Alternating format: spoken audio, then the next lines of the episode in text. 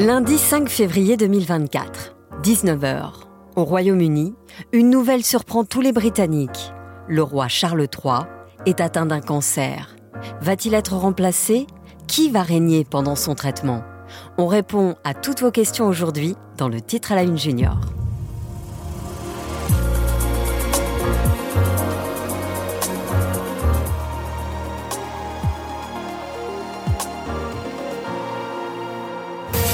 Hello, good evening. Welcome to BBC News. Il est 19h ce lundi 5 février quand la BBC, l'une des plus grandes chaînes de télévision du Royaume-Uni, suspend ses programmes. L'information est grave. Le roi Charles III a un cancer. Instantanément, l'information fait le tour du monde. Ici, sur BFM Radio coup de tonnerre, la rumeur bruissait depuis quelques minutes dans les rédactions, une annonce imminente du palais de Buckingham et donc le communiqué. Le roi Charles III est atteint d'un cancer. On apprend juste ce soir qu'il suspend ses engagements publics, mais il reste officiellement le roi du Royaume-Uni. Comme l'annonce le journaliste Julien Miel-Carec, Charles III reste au pouvoir. En même temps, cela fait à peine un an et demi qu'il est roi. Il est monté sur le trône à 73 ans, un âge déjà avancé. Mais pourquoi si tard? Revenons un peu en arrière. Semaine de joie en Grande-Bretagne. La princesse Elisabeth, héritière de royaume, a mis au monde un garçon. Nous sommes le 14 novembre 1948 dans la famille royale d'Angleterre. Un petit garçon vient de naître. Il s'appelle Charles. Un enfant est né vers lequel se porte déjà l'affection de tout un peuple. Il est le premier fils d'Élisabeth II, la reine d'Angleterre, couronnée en 1952 à seulement 25 ans. Pour la sixième fois dans l'histoire d'Angleterre, une reine reçoit la couronne. Grande journée pour le monde britannique qui vit ses plus belles heures depuis la fin de la guerre.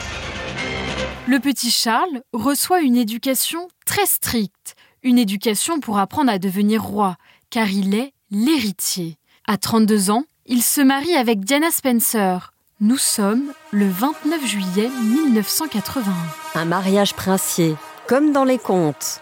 Dans les rues de Londres, 2 millions de personnes se pressent autour de la calèche royale, tirée par des chevaux. Quand Diana sort du carrosse, la foule est sous le charme.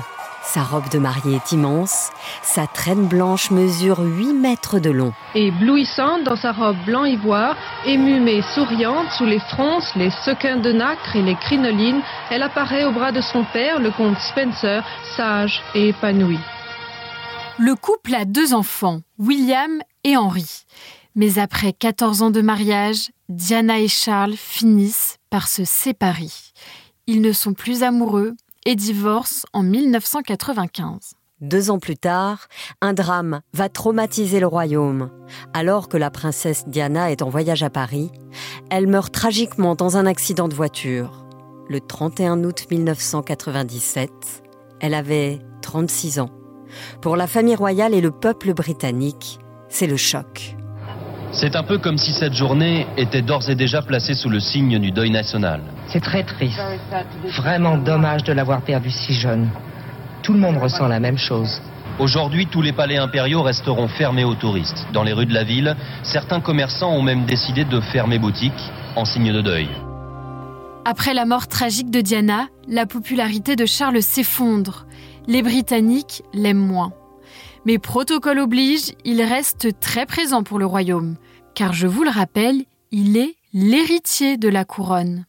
Après 20 ans officiellement seul, il se remarie en 2005 avec Camilla Parker Bowles, une femme qu'il a aimée très jeune.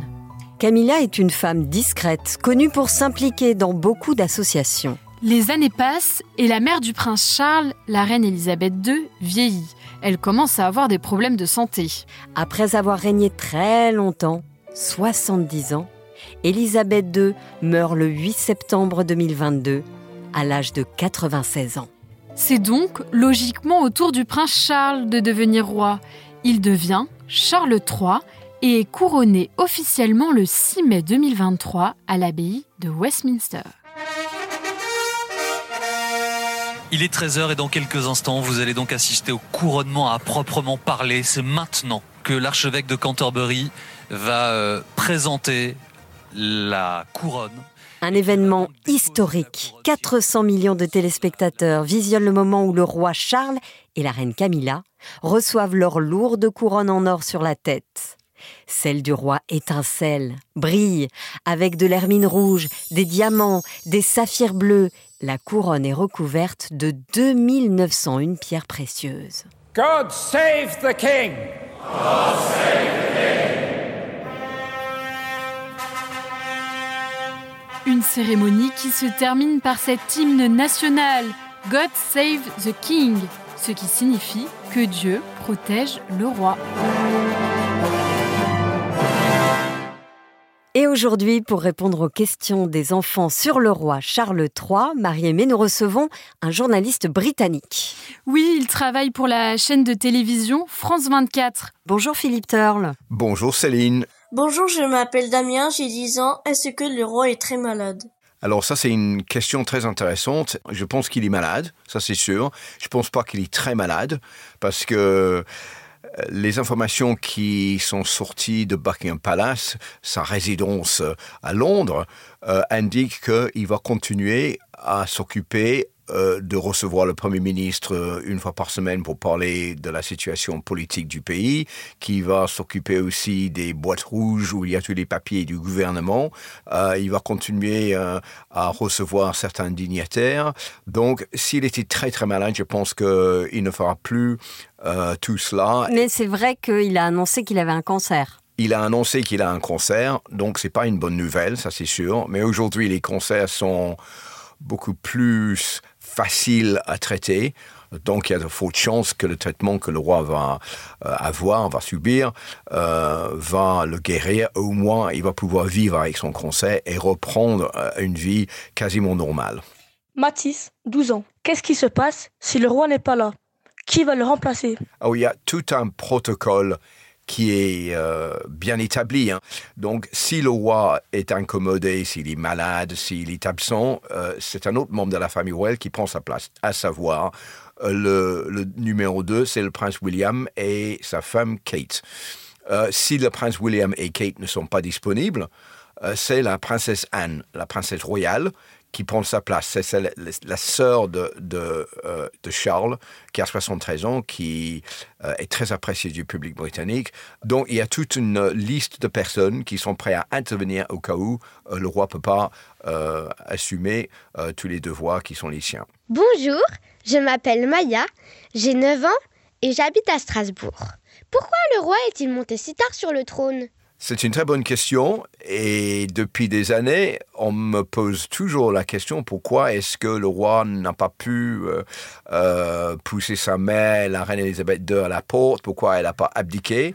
La réponse est assez facile finalement. Il y a une lignée de succession en Grande-Bretagne et c'est la décision seule euh, du roi ou de la reine d'abdiquer ou pas.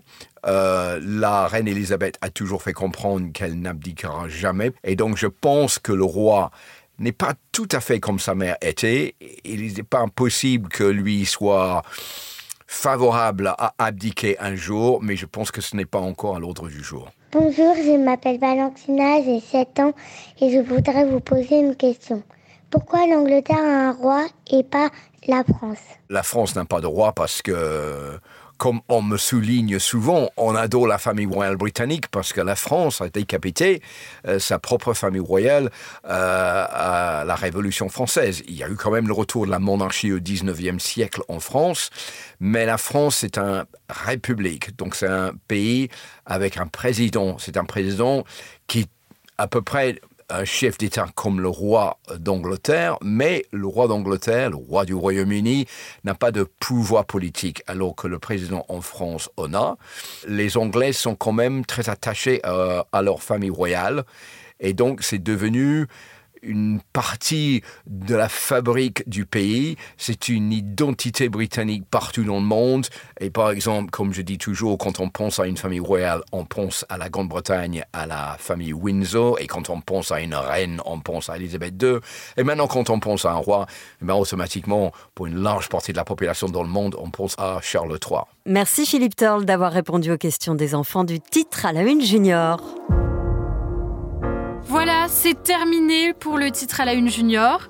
Merci d'avoir écouté et n'hésitez pas les enfants, vous pouvez nous envoyer vos questions. Des questions enregistrées vocalement sur l'adresse mail le titre à la une junior tout attaché bfmtv.fr.